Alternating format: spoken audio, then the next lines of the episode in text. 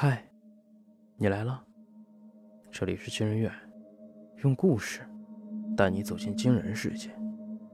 本节目由惊人院、布尔声音工坊联合出品，喜马拉雅 FM 独家播出。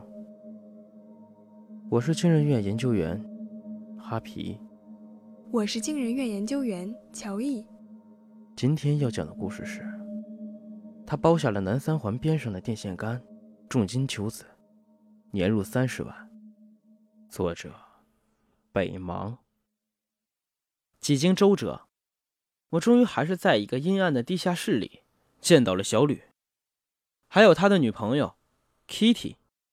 Kitty 染着一头金发，年纪比小吕还小两岁，今年刚满十九，穿着白色的背心和一条亮晶晶的短裙，露出大片大片雪白的肌肤。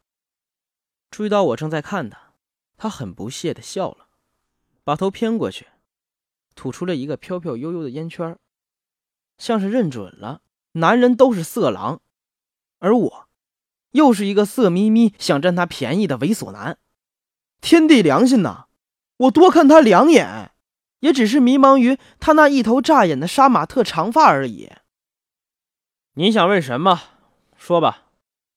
小吕给我搬了一个凳子。有些生硬地说：“他是一个干瘦的男孩，皮肤很白，右耳朵上打了四个耳洞，手上还戴着些浮夸的金属戒指。”我努力地把目光从他的装扮中收回来，在膝盖上摊开了本子，偷偷地在口袋里打开了录音笔，问道：“呃，你就是那个越南新娘，是重金求子？”他不耐烦地打断了我，补充道：“啊，对，二十万重金求子，是我干的。小雷总看得起我，把这块生意分了一些给我。只要做成一笔，别说五万了，五十万我都能赚到。”我打断了他，装模作样的翘起了二郎腿，开始唬道：“小雷总我也认识，之前仙人跳做的很大。”我跟他也算是不打不相识了，只是没听他提起过你呀。这道说辞还得多亏了之前小林跟我说过的话。你你你你，你也认识小雷总？他说话有些不利索了。Kitty 也转过了头，吃惊的看着我。怎么不认识？我这次来就是想问问你，这黄道上。你到底是惹了谁了？欠下的这五万块钱。他听了“黄道”俩字，忽然坐得直了直，像是学识的文士听到了杜甫、李白，学剑的少侠听到了独孤求败。光头王，他沉默了一会儿，才缓缓地说道：“我赌场帮人出老千儿，被光头王逮着了。他逼我写了欠条，还把我和 Kitty 扒光了，拍了裸照。”说如果不还钱，就发到网上去。赌场出老千，只写了五万块钱欠条。我有点不敢相信，你手指头都在。我们是黄道，又不是黑道。小吕的脸色有点不自然。剁手指头干嘛呀？光头王的赌场在哪儿？是赌什么的？大洋房桥下头。何家乐老年棋牌中心，棋牌室，你打麻将作弊呀？我瞠目结舌。富婆求子是小雷总手底下的大产业，和越南新娘、性病包治、寻人启事一起并称为四大支柱。虽然现在挣钱比较难，但小雷总愿意把南六环这片电线杆上的重金求子的生意都交给他来办。是看得起他，我几次从他的嘴里套话，想问出更多的东西，可他总是含含糊糊的。后来我终于懂了，其实这小子知道的也不多，他只知道那个所谓的小雷总和他的重金求子，靠这个真能赚到钱？他对我的质疑很敏感，像是被针扎了一样，腾的一下子从椅子上蹦了起来，挣不到钱？你知道小雷总每天进出都是什么吗？凯迪拉克，有时候是保时捷，换着开。他把生意交给我的时候，就是在他那辆红色的保时捷上亲口嘱咐的。况且，就算赚不到钱，那是我能力不行。你凭什么怀疑黄道上的生意啊？他越说越激动，唾沫星子溅了我一脸。正在我翻出纸巾要擦脸的时候，一通电话忽然打进了他桌上那个黑黝黝的老旧手机。小吕连忙接起了电话，嗯嗯啊啊了半天，然后扭头转交给了 Kitty。Kitty 顺手把烟熄灭了，操起了一口半生不熟的港式中文，中间还夹杂着几句谁也听不懂的。也许是广东话的方言，陪笑了几句之后，终于挂掉了电话。我和小吕一声不吭地看着他。他挂掉电话后，脸上的媚笑一瞬间消失了，啐了一口，恶狠狠地骂道：“穷逼，又浪费老娘时间！”怎么了？小吕很紧张，飞速地在我脸上瞥了一眼，生怕在我面前跌了份儿。嫌两千块保证金太多不肯给，还说保证让富婆怀孕，不孕不要钱。我好说歹说，他才愿意先转二百，微信上继续聊。二百不少了。小吕明显松了一口气，在看我时下巴都要扬起来了。你看啊，能不能赚到钱？小雷总的生意开玩笑呢。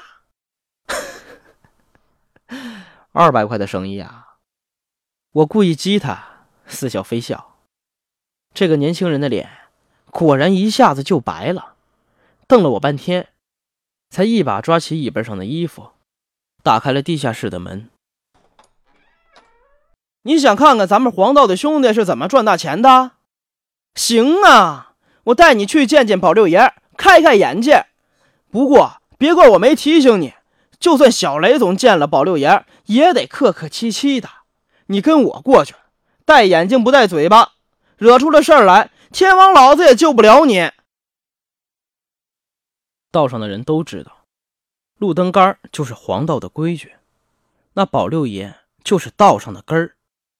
跟其他人不一样，据说宝六爷上面有人，而且不仅仅有人，关系还硬得很。当然了，没这么硬的关系，哪敢撑得起一条道上的兄弟们？宝六爷是开印刷厂的。做实业，一听就跟其他几个大佬不在一个层次上。小吕本来只是想让我见见黄道上威风的规矩，给自己长长脸，没成想，抵达的时候才发现工厂外停了一排车子。小吕在里面看到了一辆红色保时捷，顿时叫了出来：“哎呦，小雷总！哎，那就是小雷总的车啊！”工厂门口，穿着黑制服的保安对他态度轻蔑。小雷总又怎么了？今天在六爷的肠子里头，他就算个这个。说着，他竖起了一根小拇指。小吕面对我的时候，还能颐指气使，可在这个保安面前，连大气都不敢喘，小心翼翼地问道：“今晚道上大哥开会，还有哪个在啊？”保安看了他一眼。慢吞吞的说道：“二蛇佬、半爷、十七阿哥、甄四环、小雷总，还有几个小角色，什么光头王、厨子，也都在边上听着呢。这几个名字我都没听过，但小吕听到他们的时候，脸色逐渐变得煞白。哟，这到底出啥事儿了？人聚的这么齐。”四九城的天不得被翻个个啊！保安嗯了一声，不置可否。看来道上最近是要有一场腥风血雨啊！我站在小吕边上，发现小吕的身子都在微微发抖，像是一根绷到了极限的弦。我低声问道：“哎，这几个都是谁啊？半爷我听过，光头王不就是抓你出老千的那个？”剩下的呢？你要不懂就别他妈问。小吕压低了声音冲我吼道：“他们都是些跺跺脚，北京城里就会震上三震的大人物。平日里能见到一个就烧高香了吧？这次聚齐了，恐怕真是要出大事儿。接下来的一段时间，北京城怕是真要变天了。大人物，多大？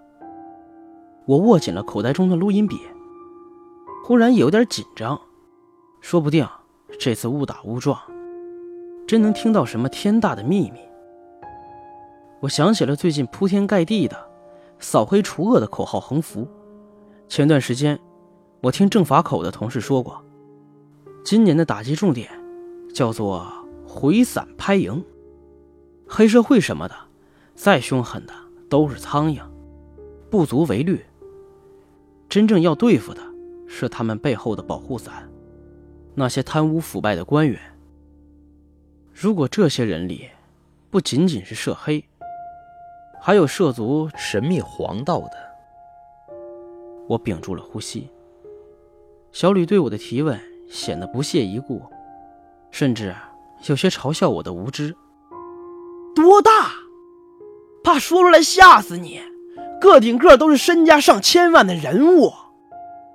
听说以前保六爷出京城的时候，是部队里荷枪实弹给送出去的。你说这关系有多硬？小雷总。就不说了，产业遍布四九城，光娱乐会所就有十几个，剩下的我就不一一介绍了。哎，你把自个儿说那么神秘，说到底你什么都不懂啊！我默默的关掉了录音笔，从小吕身边转身离开了。怎么着，露怯了？不去跟我见见这几位爷去？他在我身后，语气里充满了幸灾乐祸。哼，我什么身份，你一会儿就知道了。我丢下他，一直走出这条街，到了拐角，才从口袋里掏出电话，拨通了孙队长的号码。哎，喂，孙队长啊，我给你举报个事儿。上次你让我留意那个黄道，我查出眉目了啊。没啥。就是一群盲流子瞎折腾。现在我发现一个黑作坊，里面有些疑似涉黑涉恶的小头目在聚会。对，我录音了，你跟领导上报一下这个情况，看要不要一窝端了，好歹也算个政绩嘛。哎，没事儿没事儿，应该的，扫黑除恶，人人有责嘛。挂掉电话，我叹了口气，转头。看向远处黑黝黝的小工厂轮廓，依稀能看到小吕还站在工厂门口，和那个保安在聊些什么。我叹了一口气，忽然感觉很无聊。什么部队护送千万富豪的传言，恐怕也只能吓唬吓唬这些混社会的小年轻了吧？所谓的神秘黄道，原来也不过是一群成年人过家家。最后一次看到小吕。是在看守所里，他一身劳改服，正混在排的长长的队伍里等着打饭。你现在知道我是什么身份啦？我打趣的问他。嗨，知道了，知道了。他端着饭盘连连点头，以前的骄傲荡然无存。你裸照被勒索的那五万块钱，现在也不作数了。我说，怎么样？我说话算数吧？他愣愣的看着我，张了张嘴，什么也没有说。我去这间看守所，是为了做这个案件后续进展的跟踪报道。举报的那天晚上，突击检查的民警成果显著，缴获涉黑涉恶的赃款两百余万元，抓获社会闲散人员三十余人。据了解，为首的保某是这家黑工厂的老板。主营业务是印刷非法小广告，余下众人大多没有什么正式的工作，有摆烧烤摊的，收废品的，倒卖二手电脑的。哎，值得一提的是，里面有一个姓余的司机，给某娱乐中心的雷姓老总当驾驶员。被抓获的当天，他私下开走了该老总的一辆保时捷。后来访查老总的时候，他表示对司机利用自己的车辆。作威作福并不知情，并费了一些周章，才从派出所里把这辆车弄出来。孙队长接受我采访时，笑得见牙不见眼，说年关刚过，我就给他送了一份最好的开年礼物。我走出派出所，满脑子都是小吕前不久刚跟我说过的话。接下来这段时间，北京城怕是要变天了。嗨，变不了，变不了，就是市容城管大队可能要忙活一阵了。从路灯杆上清理到这些肆意张狂的小广告了。